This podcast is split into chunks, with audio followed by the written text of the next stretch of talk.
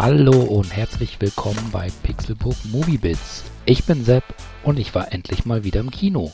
Diesmal gab es ausnahmsweise etwas Deutsches und zwar Nur Gott kann mich richten.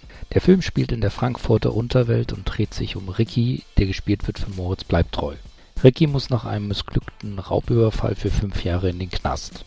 Als er rauskommt, will er auf einer Insel im Süden eine Bar aufmachen. Leider fehlt ihm dazu das nötige Kleingeld und deshalb haut er seinen Ex-Gangster-Kollegen Latif an, der ihm tatsächlich einen Job verschaffen kann. Eine weitere wichtige Rolle spielt Birgit Minichmeier als die Polizistin Diana Dunker. Diese ist alleinerziehende Mutter eines schwerkranken Mädchens. Um ihrer Tochter möglichst schnell ein Spenderherz zu besorgen, braucht sie 30.000 Euro. Die sind legal nicht zu beschaffen und so kreuzen sich eines Nachts die Wege von Diana und Ricky. Nach dem ersten Trailer zu Nur Gott kann mich richten hatte ich wirklich, wirklich Lust auf den Film und ich wurde tatsächlich nicht enttäuscht.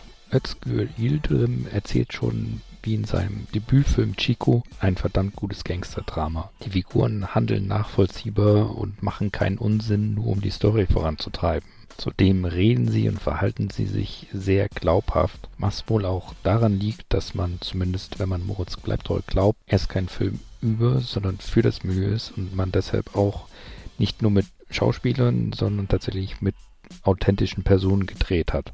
Da ich kein Frankfurter Gangster bin, kann ich natürlich nicht ganz beurteilen, ob da nicht doch ein bisschen viel Klischee drin ist, aber ich kaufe denen ab, was sie da sagen oder tun. Apropos Moritz bleibt treu. Der ist sicherlich auch ein Grund, weswegen ich so viel Bock auf den Film hatte. Ich mag ihn seit Knockin' on Heaven's Door und ich glaube, er hat mich seitdem noch nie enttäuscht. Neben ihm gibt es aber auch noch andere bekannte Gesichter. Da wäre zum einen Kida Kodo Ramadan, der Latif spielt und zuletzt in der Miniserie For Blocks zu sehen war, in der er eine ähnliche Rolle verkörpert. Er mag zwar ein Typecast sein, aber wenn das sein Ding ist, warum nicht, denn er macht seinen Job echt gut. Seit seiner Rolle als Tony Erdmann sollte auch Peter Simonicek nicht mehr unbekannt sein. Hier spielt er jetzt Riggis dementen Vater und er hat damit eine eher unwichtige Rolle. Er spielt sie aber so gut, dass seine Auftritte den Film in keinster Weise in die Länge ziehen. Nur Gott kann mich richten ist ein durchweg spannender Film, der seine Protagonisten in keinster Weise schont.